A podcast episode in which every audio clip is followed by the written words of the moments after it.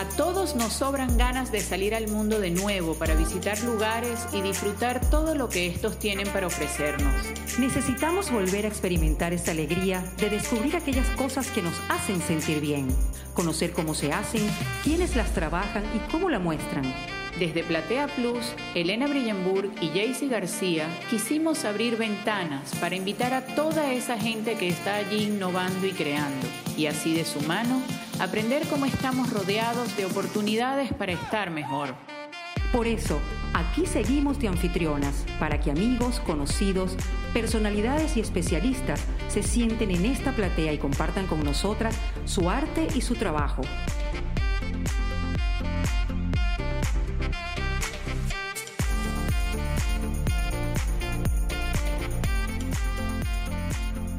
Bueno, y en el día de hoy vamos a hablar de un producto maravilloso y es el café venezolano.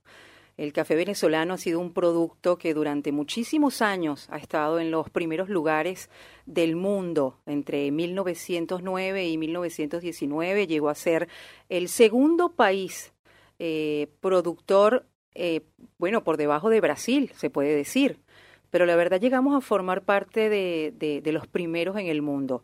Un producto inigualable y bueno, en el día de hoy vamos a contar con la participación de Indira Bonafina. Ella es especialista en esta materia, ella es cuarta generación de caficultores en Venezuela, en una de las zonas, eh, bueno, que se ha desarrollado muchísimo en, durante muchos años en nuestro país, y es en Caripe, del estado Monaga. Bueno, Indira, hoy tenemos Indira por aquí y bueno, vamos a saludarla y estar hablando con ella sobre que nos ayude a descubrir sobre los aromas eh, y bueno, lo más maravilloso que se puede sacar de este producto venezolano como es el café. Buen día, Indira, ¿cómo estás? Hola, chicas, un placer para mí estar acá sentada en esta platea donde he visto pasar a personajes interesantísimos. Para mí, todo un orgullo. Y con dos venezolanas, pues, ¿qué más se puede pedir? Un gusto, un gusto compartir un café hoy con ustedes, café venezolano. Es, un café virtual, Indira, pero creo que vamos, a, poder aprender mucho de ti. Y, y me parece maravilloso tenerte aquí sentada en nuestra platea, porque hay algo que cuando se, se lee Indira Fina cuarta generación de caficultores.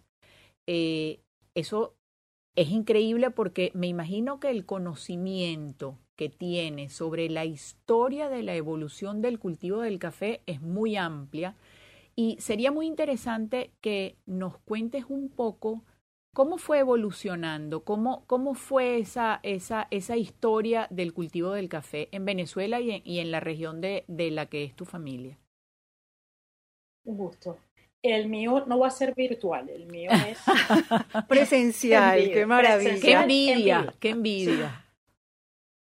Qué rico. Les cuento, les cuento.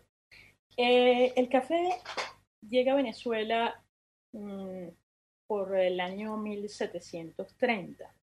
Entra por eh, la parte del, del río Orinoco, eh, del, perdón, del río Caroní. De allí empieza a diseminarse hacia la región central, especialmente Caracas.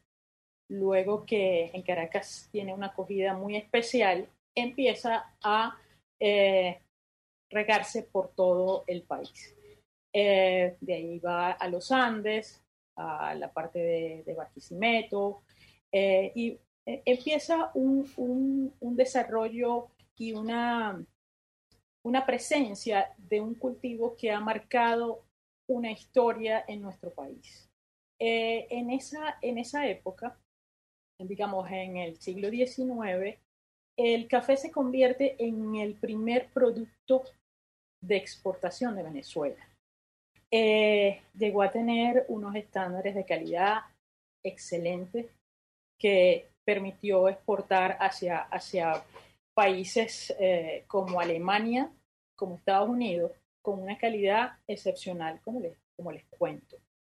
Pues eh, de, de, la región central llega al oriente nuevamente. Entonces, eh, aunque eso no está preciso, porque el, Humboldt, cuando llega a, a Caripe, ya en 1799, refiere haber encontrado cultivos, pequeños cultivos de café cosechados por los indios Chaima.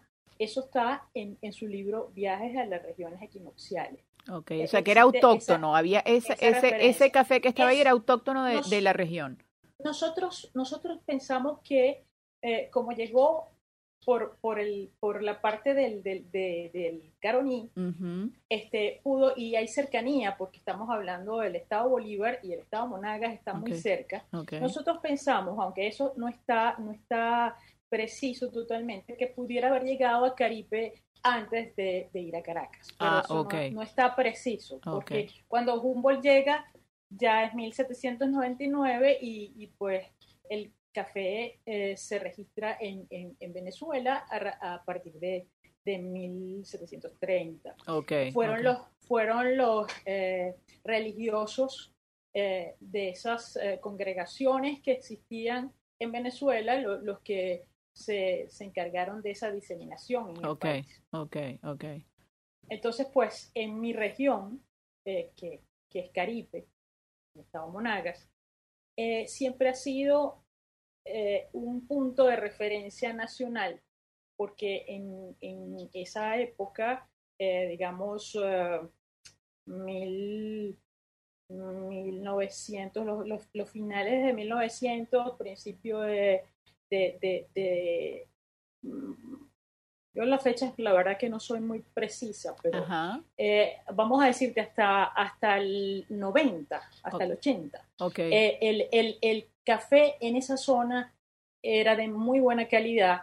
Okay. Existían estas exportaciones. Luego, luego vino un descenso. Okay. un descenso que, que, pues lamentablemente ahorita está en, en una situación bastante compleja. Pero nuestra región vivió siempre del, del café. Eh, hizo el, el, desarrollo social de, de, de esta zona y, y, el desarrollo cultural eh, eh, fue todo gracias a el cultivo del café. Fue exactamente y el desarrollo económico, pues porque fueron, vamos a decir que todo el desarrollo estuvo en torno al café durante muchísimo tiempo. Y al ser cuarta generación, o sea, en tu casa siempre se sembró y, se, o sea, tú creciste viendo sembrar y cultivar el café. Así es. Mis abuelos, mis bisabuelos, mi padre, mi padre eh, se graduó en Brasil y se graduó como ingeniero agrónomo. Entonces llega a Caripe, eh, se especializó en café, llega a Caripe y este, empieza a hacer estudios y a observar eh, las plantaciones que estaban en ese momento en la zona.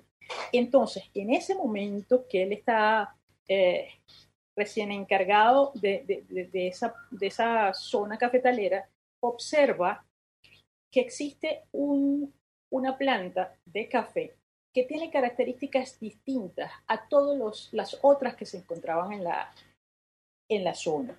Ah. Empieza a hacerle un seguimiento y eh, se da cuenta que definitivamente es otra cosa. Él en ese momento, te estoy hablando de eh, el, el año 1956, él lo denomina cultivar Caribe. ¿Y qué características tenía que lo hacía diferente? Eh, la, forma del arbusto era distinta, las, las hojas terminales eran distintas, incluso la producción que, tenía, eh, que tenían eh, esos, esas plantas eran mucho mayores a las otras que se le parecían. O sea, producían más granos. Sí, producían más grano. Producían más grano. Eh, no, no se podía diferenciar mucho la calidad porque en aquellos momentos y hasta ahora en Venezuela la parte sensorial y lo que se refiere a catas es muy, muy reciente. Bueno, a pesar de yo creo que eso es algo muy reciente en el, mundo, también. Antes no eh, le dábamos el valor, era café, era café y ya está. Sí, porque era, era una denominación, eh, vamos a decir, eh, habían categorías comerciales, unas mejores que otras, pero siempre dentro de lo comercial. Claro. Y ahora hemos llegado a otros niveles y volviendo a lo de lo del cultivar caribe, en ese momento no existían las posibilidades de, hacer estudios genéticos. Ah, ok. Pasó mucho tiempo, pasó mucho tiempo, te estoy hablando 50 años.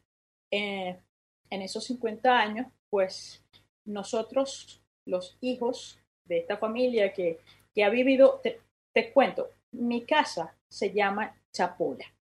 Chapola es el estado vegetativo primario del café. O sea, cuando la plantita tiene dos hojas. Ay, qué belleza. Mi papá ha sido un enamorado del café y lo sigue siendo hasta ahorita que tiene 92 años. Qué belleza. Y él, y él le puso el nombre a su casa, donde, donde nacimos todos mis hermanos y, pues vivimos del café, nos educamos del fruto de, del trabajo en fincas. Hasta hace poco teníamos fincas, ahora, ahora no, no, no, la, no, las, no las tenemos por razones de, edad de mi papá sobre todo.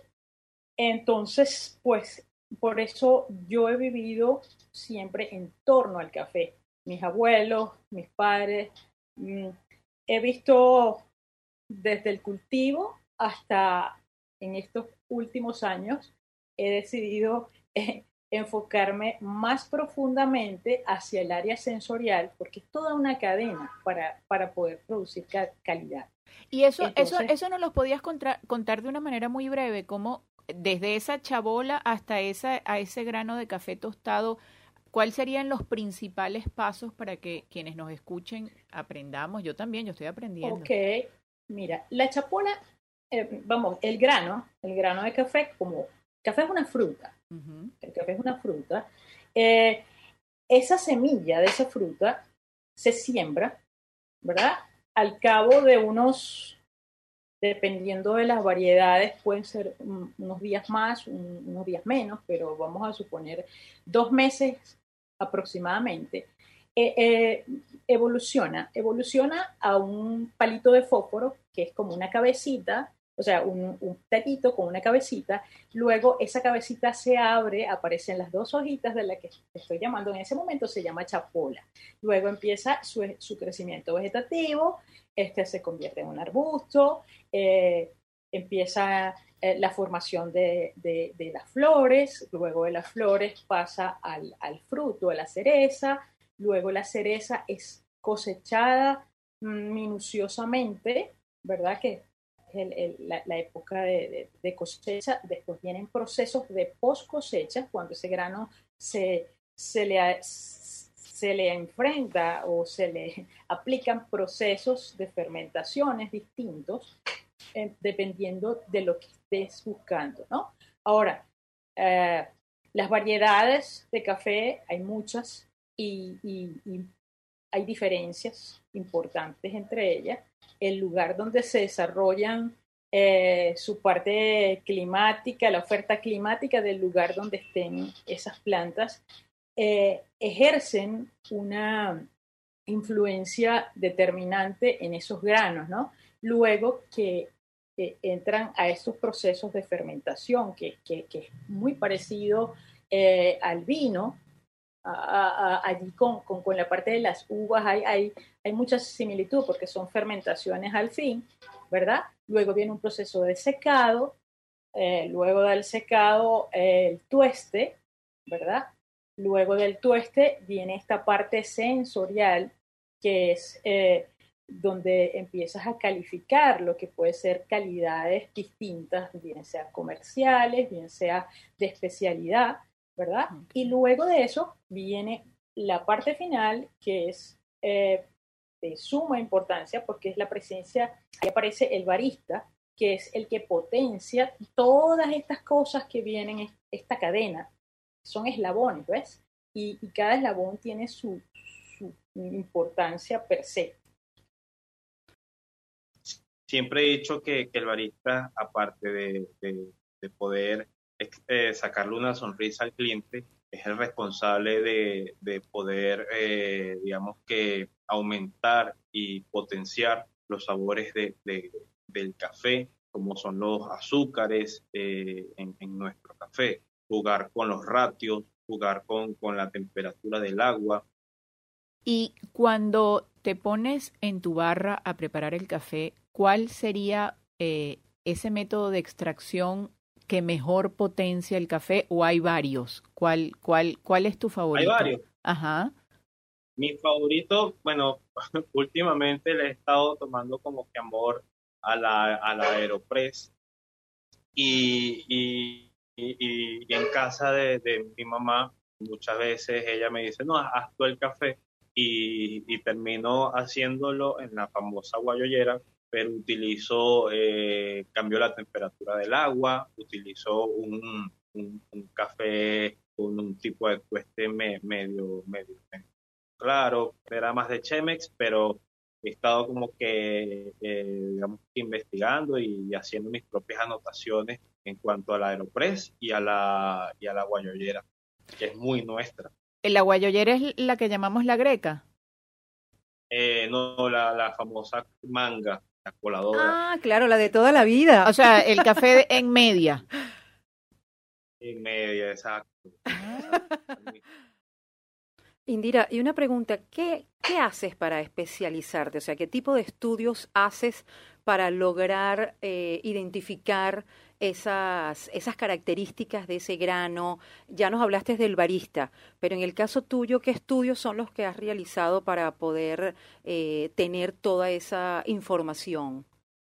Fíjate, eh, el, el, mundo sensorial es un mundo que, que envuelve a, todos los a, todos los alimentos. Es como estar atento a lo que tienes alrededor. ¿Por qué digo eso? Porque cuando tú estás atento a el aroma de un perfume, a el aroma de una fruta, a eh, el sabor de, ¿qué te puedo decir?, de un chocolate, tú estás creando una memoria, una memoria que luego te va a poder servir para identificar cosas. el café es un alimento sumamente complejo. Eh, esto es ciencia, esto es ciencia y, bueno, al ser ciencia está fundamentada en ciertos principios, se han creado herramientas como la, rueda del sabor que tengo aquí atrás, donde eh, existen una serie de, palabras o, adjetivos que te ayudan a calificar o a describir de una manera universal lo que puede ser los atributos en un grano. Okay.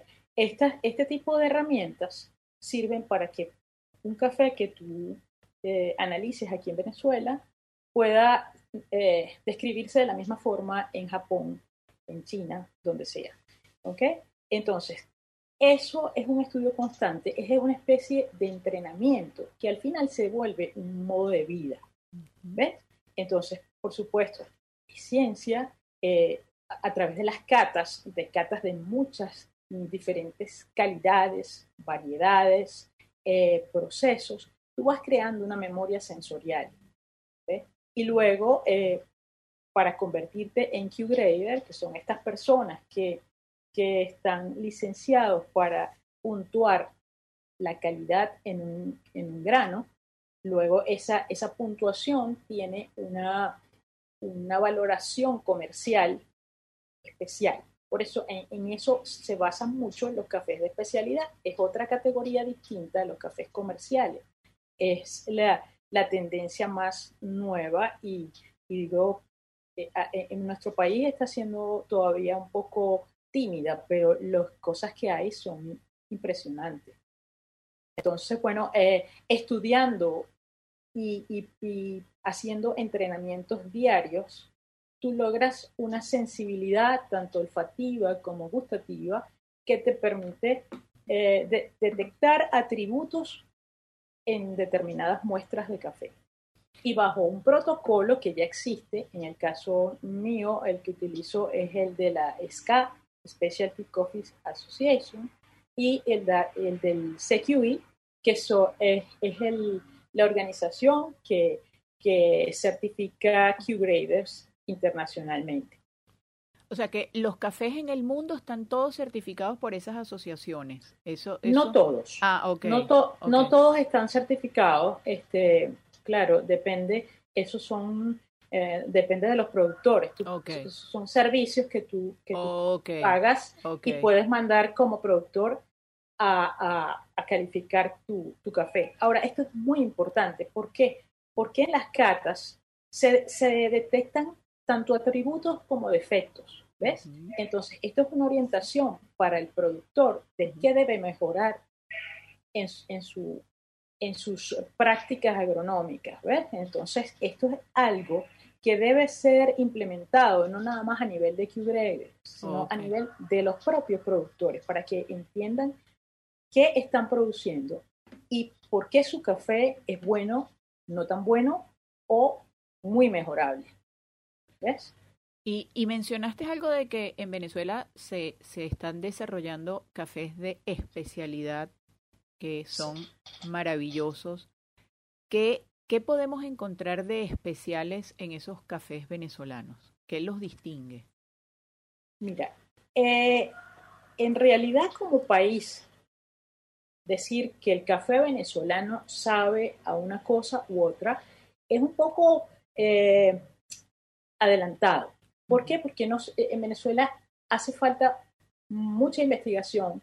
Eh, vamos a, por ejemplo, las variedades se comportan distinto de acuerdo a, la altura, de acuerdo a, las condiciones del suelo, de acuerdo incluso a, los procesos post cosechas que se, a, las que, a las que se han sometido. Entonces, no podemos decir que el, café de Venezuela sabe a esto, todavía. Más adelante seguramente que sí. Pero ¿qué pasa? Puedes encontrar en estos momentos cafés que si bien no, no, no digamos que es el sabor de Venezuela, están a la altura de, café de muy buenas tasas calificadas internacionalmente, sobre 80 puntos, sobre 85, 90 puntos, que ya son café de especialidad. Para hacer café de especialidad se, requiere unas mm, determinadas cualidades en, la muestra, principalmente que sean, eh, tengan una puntuación sobre los 80 puntos, que no tengan ciertos defectos que son calificados como muy eh, afectantes al sabor y este, que sean calificados por una persona ya licenciada o, con, conocimientos profundos de, la materia, ¿no? Entonces, eso es, esa muestra es ubicada en una categoría comercial distinta. Ok.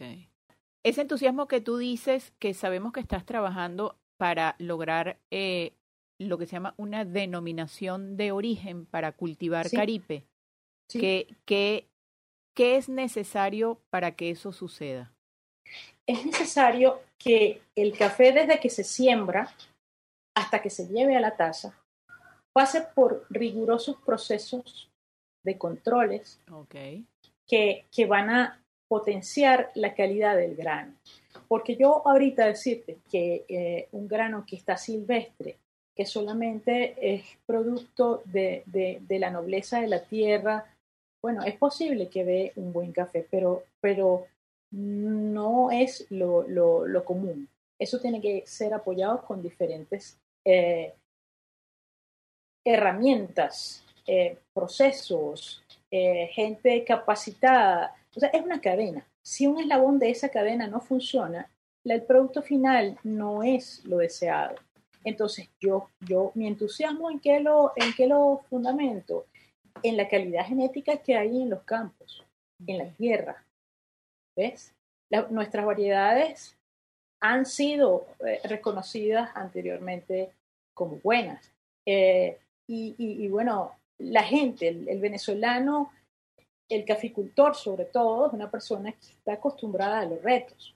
De hecho, es, una, es tan persistente que aún en estas circunstancias tenemos café en Venezuela, por decirlo así, y, además de tener café, tenemos estos productos excepcionales en, Mérida, en, todas, en todas las regiones de, Venezuela. Son, es, una, es un iniciar tímido, pero está allí y tenemos todo el potencial. Entonces, hay que meterle el ojo, meterle mucha eh, pasión y, recursos para poder conseguir lo que todos estamos buscando, que es una calidad del café venezolano que se destaque en cualquier parte del mundo.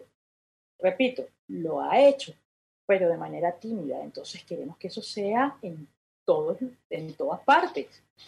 Así, así será, así será. Y nosotras vamos a estar allí para, para celebrarlo y disfrutarlo contigo. Espero que sí, y, bueno, siempre, siempre van, a, van a ser bienvenidas por acá, en su tierra, y, y, bueno, eh, compartimos esta pasión que es el café. Sí, definitivamente. Y bueno, ya quizás para finalizar, Indira, te hago una pregunta. ¿Cuál es el, el método ideal de extracción del café para Indira? A mí me gustan mucho los expresos, Jaycee, pero todo depende de con qué grano estemos trabajando, porque hay granos que se comportan mejor en extracciones tipo filtrado, hay otros que son eh, más expresivos en, máquinas de expreso, entonces, y depende del gusto. A mí me encanta el, el B60 cuando son filtrados. Ahora, el expreso, todos los días en la mañana, ese es el que me levanta, porque es un café potente, con cuerpo. El olor del café. El olor ahí que te inunda todas las papilas, todas eh, incluso el color. Por eso digo que es lo, es lo sensorial. Cuando, cuando te acostumbras a, a, disfrutar de todos esos detalles, es la magia del café que está siempre. Llévanos por ese, por, para, para finalizar por ese análisis sensorial, cuando tengo una taza de café en la mano, ¿qué tengo que hacer? Primero, mira, tú miras el, el, el color, con el color puedes ver algunas cosas, digamos, eh, si, si hay muchos sólidos o no en la extracción. Se ve más claro cuando no hay muchos sólidos. Después empiezas a, apreciar eh, el aroma. Si, si puedes tenerlo en recién molido, ideal, porque entonces aprecias primero la fragancia, que, que son esas eh, sustancias volátiles que se desprenden más fácilmente y después entonces cuando ya tiene contacto con el agua hay esa diferencia en el café entre fragancia y aroma. Aroma le decimos cuando ya está en contacto con el agua. Entonces, luego de eso, empiezas a probar, lo pasas por, por, por toda la boca, respiras, porque realmente el sabor lo logras cuando está la combinación de olfato y gusto. ¿Ves? Entonces, tomas el primer trago y a la vez respiras. Es ahí cuando sientes la potencia de todo lo que estás probando. ¿Eh? Ahí, ahí, ahí, empiezas a, a, Eso te va a llevar a memorias que ya están en tu cerebro y a otras, pues, que, que poco a poco tú vas a ir haciendo tu biblioteca de aromas y sabores. Y eso te va convirtiendo en, en una... Eh, una persona que va a saber disfrutar no solo del café, sino de todo lo que esté en su entorno. Te hace una persona más viva, más, más en contacto con el presente y, también con, con, recuerdos que te traen eh, añoranzas o, o, situaciones felices que hayas podido vivir. Entonces eso es la magia realmente de disfrutar una taza de café. ¿Y, y hay aromas diferenciadores en el café venezolano? O sea, que sean una marca, que puedas decir, eh, mira, la diferencia, por ejemplo, de un café venezolano de la zona de Mérida, eh, no sé, de acuerdo a sus tierras, a su madera, ¿hay alguna diferenciación general, digamos? Quisiera, quisiera decírtelo eh, con, con exactitud, pero me devuelvo a lo que te dije anteriormente, ¿no? Sí, te, voy a, te voy a dar algunas, algunos detalles. Por ejemplo, el sabor a panela, a, lo que es papelón. Azúcar moscabo, que, lo llaman acá, ¿no? Ajá, chocolate, es, es bastante común, es bastante común. Ahora, esas cosas cambian de acuerdo a los procesos de fermentación que lleva ese grano, porque ah. ese mismo grano, si tú le aplicas un proceso distinto, puedes tener otra cosa. Entonces, de lo que estamos hablando son de, los componentes químicos que tenga el grano, que sean lo suficientemente potentes para que cuando llegue a la parte del tostado, que es cuando se genera la, alquimia del, grano, este, se desarrollen y entonces tú puedas tener ese mismo grano sometido a diferentes formas de, cultivo y, de procesos, pues te puede saber distinto. Entonces, pero lo que, lo que es el, sabor a panela y chocolate, eh, también eh, los, florales se consiguen mucho en Venezuela. No te puedo decir con exactitud que eh, Mérida sabe a panela, no, ah, porque Mérida, Mérida, aquí lo tengo, mira, aquí tengo uno y lo voy a decir, son unos muchachos, son tres muchachos, tres jóvenes, se llama Trinidad Coffee. este, es un, este es un paquetito que me dieron para, para probar y que les diera mi opinión. Muchas personas lo, hacen con frecuencia. Y esos chicos han logrado sabores súper exóticos. Fresa, frambuesa, eh, maracuyá. Hay gente que me dice, pero Indira, pero de verdad un café puede saber a maracuyá. Sí, claro que puede saber a maracuyá. Pero ¿qué pasa? No, no, no lo vas a sentir como si estuviera la fruta allí, eh, la propia maracuyá. Son notas. ¿Ves? Entonces, cuando tú estás acostumbrada y que conoces a qué te sabe la maracuyá, cuando lo tienes en el café, también lo sientes. Entonces, allí es la importancia de las asociaciones y de esa memoria eh, sensorial que se desarrolla como un deporte, con práctica y, consistencia pues en esa práctica. Qué, qué hermoso todo eso que dices porque nos hace darnos cuenta y valorar lo que hay en esa taza, ¿no?